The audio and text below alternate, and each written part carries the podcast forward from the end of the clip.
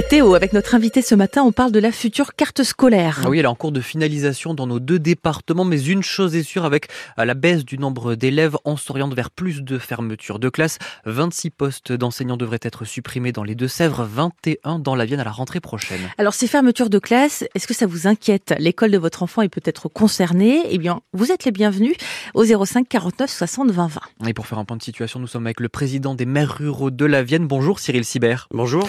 Alors, vous appelez un rassemblement à 12h30 aujourd'hui devant les, les grilles du rectorat de Poitiers. Euh, Vous avez écrit aussi au directeur académique. Vous êtes inquiet là pour la rentrée prochaine? Ben, nous sommes très inquiets parce que en fait, les, euh, ce que nous annonce, ce sont des fermetures, mais rien n'est clair. Il y a eu des, des, des présentations euh, de projections, évi- évidemment, euh, faites dans les intercommunalités du département de la Vienne. Parce qu'elle est en cours de finalisation, cette carte scolaire. Rien n'est acté pour l'instant à 100%. Rien n'est acté, mais on sait qu'en fait, les inspecteurs académiques commencent à prévenir les maires qu'il va y avoir des fermetures de classes. On sait très bien que la volonté, elle est, elle est très simple. Hein, et moi, j'alerte l'ensemble des, des parents d'élèves ce matin, et je vous remercie de, de nous donner la parole. C'est en fait de fermer des classes pour ensuite fermer des écoles. Et finalement, ce qu'ils veulent, c'est faire des regroupements scolaires. Et je pense que ce n'est pas bon, et je suis pas le seul à le dire, hein, ce sont les maires et les parents d'élèves. D'abord, c'est pas bon pour les enfants. Euh, ça veut dire du temps de transport encore beaucoup plus important, puisqu'à la campagne, vous savez, euh, les enfants très jeunes, même dès la maternelle, ils prennent le bus pour aller à l'école.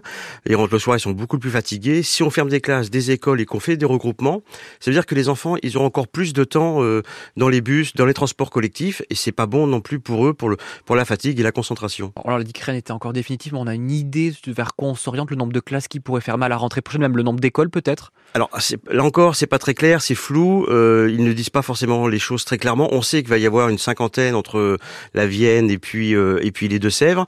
On n'arrive pas à avoir des, des, des chiffres bien affinés. En tout cas, ce que moi, les remontées que j'ai, ce sont les maires ruraux hein, qui Mm. me le disent et qui m'alertent. Les maires ruraux de la Vienne, ils commencent à avoir des informations données par les inspecteurs euh, académiques.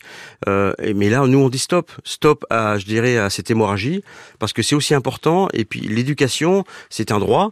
Euh, et nos enfants, qu'ils soient en, en commune rurale ou en commune urbaine, ils doivent tous avoir les mêmes droits et les mêmes avantages. Mais est-ce qu'il y a des maires qui ont été contactés où on leur a fait comprendre que leur école pourrait fermer à la rentrée prochaine? Tout à fait. On commence déjà, euh, c'est ce que je disais tout à l'heure, il y a des inspecteurs qui commencent à, à titre individuel parce que Mais là, c'est Ils- plus qu'une fermeture de classe, c'est carrément. oui, oui, bah, ils essayent, ils essayent de faire ça en douceur, en pensant que tout va passer. Mais vous savez, on, on se parle entre nous, euh, les maires, que ce soit les communes urbaines et périurbaines, et, et on a cette capacité-là. En tout cas, moi, je discute avec tout le monde.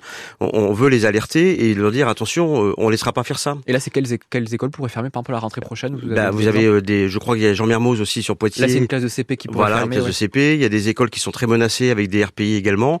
Donc nous, on on veut pas aller là-dedans, on veut pas non plus euh, laisser faire, et on, veut mettre aussi le rectorat devant ses responsabilités. Alors justement, vous avez écrit au rectorat, le rectorat qui vous a répondu avec le préfet, eux, ils disent pour justifier toutes ces fermetures, c'est que le nombre d'élèves est en baisse dans la Vienne. J'ai vu ce chiffre, 3700 élèves en moins en 6 ans. Euh, face à cette baisse démographique, c'est presque inévitable en quelque sorte quand même ces fermetures. Ah ben, oui, effectivement, il y a des élèves qui sont qui, qui sont moins nombreux. On est bien d'accord euh, avec avec cette question-là, mais dans le milieu rural, vous avez souvent des multiniveaux dans les classes, Mhm. et c'est aussi une émulation qui est très bonne pour les enfants. Euh, Alors justement, oui. tout le monde n'est pas d'accord sur ce point-là parce que euh, l'inspecteur académique, lui, il dit que la difficulté scolaire, je cite, est accentuée dans les structures scolaires accueillant moins de 5 élèves d'une même classe Oui. d'âge. Vous n'êtes pas d'accord avec ça? Bah, il fait une, il fait peut-être un cas, euh, une exception, euh, il en fait un cas général, mais bon, parce que ça l'arrange. Eux, leur but, c'est tout simplement de pouvoir fermer des écoles, fermer des Mais les classes. classes multiniveaux, on en a plein dans la Vienne. Enfin, Bien je sûr qu'il y en a que Vous plein. avez l'impression qu'il y a un niveau plus faible dans ces Pas du tout. Et alors, comme on donne des, des cas précis, quand on demande donnez-nous les cas précis, il y a peut-être un ou deux cas où ça peut être comme ça, mais ça fait pas, ça fait pas une règle, une règle générale. On n'est pas d'accord sur ce principe-là, évidemment. D'abord, nous, les enfants, on s'aperçoit qu'ils sont beaucoup plus éveillés.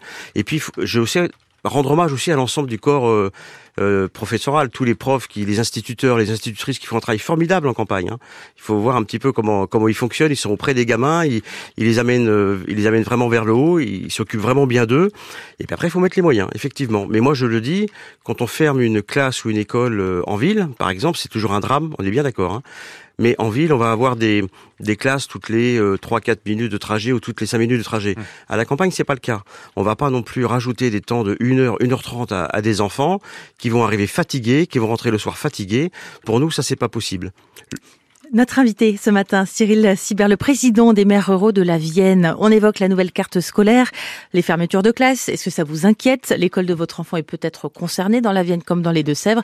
Vous êtes les bienvenus pour témoigner, si vous le souhaitez, au 05 49 60 20 20. Cyril Sibert, vous parlez de l'inquiétude des maires et que vous avez au téléphone régulièrement. On entendait aussi l'inquiétude des parents d'élèves mmh. dans nos journaux ce matin. Comment on peut faire quand on est parent d'élèves, quand on est élu justement pour euh, essayer de freiner ces fermetures de classe Bien d'accord, il faut faire bloc. Vous voyez comment on va faire ce matin à, enfin à midi 30 devant le rectorat. Moi, j'invite tous les auditeurs à venir, hein, tous les parents d'élèves. Euh, il faut faire bloc autour Mais ça des marche élus. parce que chaque année, malheureusement, on voit ces fermetures se multiplier. Eh bien, écoutez, il faut faire bloc. Et puis, je pense que dans les propositions qu'on doit aussi également faire, c'est une des propositions de l'association des maires euh, ruraux de France, c'est de, de, revoir la façon dont ce qu'on appelle le CDEN, hein, Comité départemental de l'éducation nationale, où en fait c'est une instance d'enregistrement. Tout le monde arrive, l'inspecteur académique vient vient vous présenter, euh, le CDEN pardon vient vous présenter des projets de fermeture, mais finalement les choses sont faites et ça sert pas à grand chose. Nous, ce que l'on souhaite, c'est que les maires ruraux euh, vraiment, qui, parce que les écoles, c'est nous qui les prenons en charge au titre des travaux, de la mise aux normes, enfin, et on le fait avec la bonheur. charge des communes, effectivement. C'est la charge des communes, mais je veux dire, c'est un des deux seuls services publics qui restent. Dans un village, à moins de trois minutes du domicile, vous avez quoi? Vous avez deux services publics, vous avez la mairie et l'école.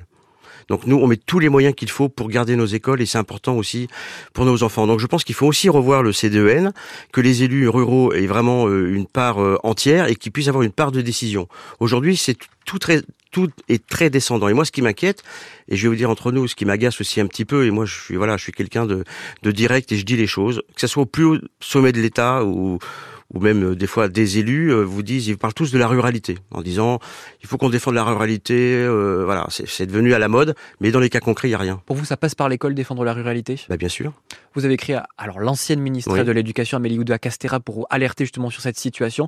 Vous avez eu une réponse, alors peut-être pas forcément de l'ex-ministre, mais du ministère en tout cas?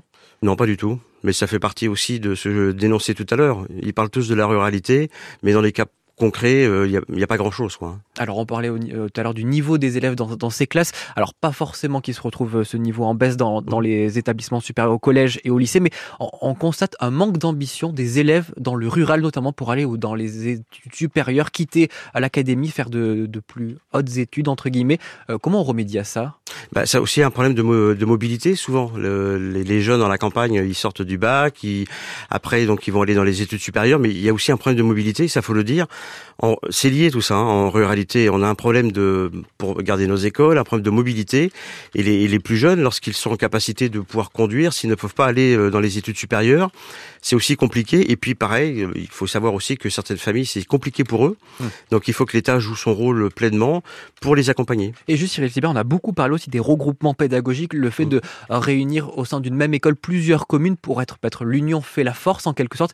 Est-ce que ça pourrait pas être une solution justement pour éviter euh, avoir bah, Je ne sais pas d'où ce terme? terme vient l'union fait la force parce que je peux vous dire qu'en tout cas les maires euh, les maires ruraux ne sont pas du tout d'accord sur cette proposition là. Euh, je dirais à 98% euh, parce qu'en fait regrouper euh, d'abord ça veut dire qu'il y a des écoles qui vont se retrouver vides c'est quand même très dommage. Mais justement, c'est la mort des villages. Sur, bah, entre trois communes, on rassemble tout sur une euh, même commune pour euh, avoir une école un peu plus grande en quelque sorte ou plus forte, éviter des fermetures dans les prochaines années. Bah, je pense pas que ce Non, soit la bonne solution. solution, du tout, euh, parce qu'au contraire, ça veut dire encore beaucoup plus de fatigue pour les enfants qui vont prendre le bus euh, plus tôt le soir, le, le matin. Enfin, ça va être très long pour eux, donc c'est pas une bonne solution. Puis on s'aperçoit qu'effectivement, dans les grands groupes scolaires, ça veut dire qu'il y a beaucoup plus d'élèves par classe et, il y a- et- et les profs qui font un travail formidable. Et moi, je tiens à leur rendre hommage. Ne pourront pas être aussi présents auprès des enfants. Merci beaucoup Cyril Sibert. On a bien compris votre message de défense de l'école dans nos villages. Je rappelle que vous êtes le président des maires ruraux de la Vienne et je précise aussi que vous êtes candidat au sénatorial partiel de la Vienne qui auront lieu prochainement. Merci beaucoup.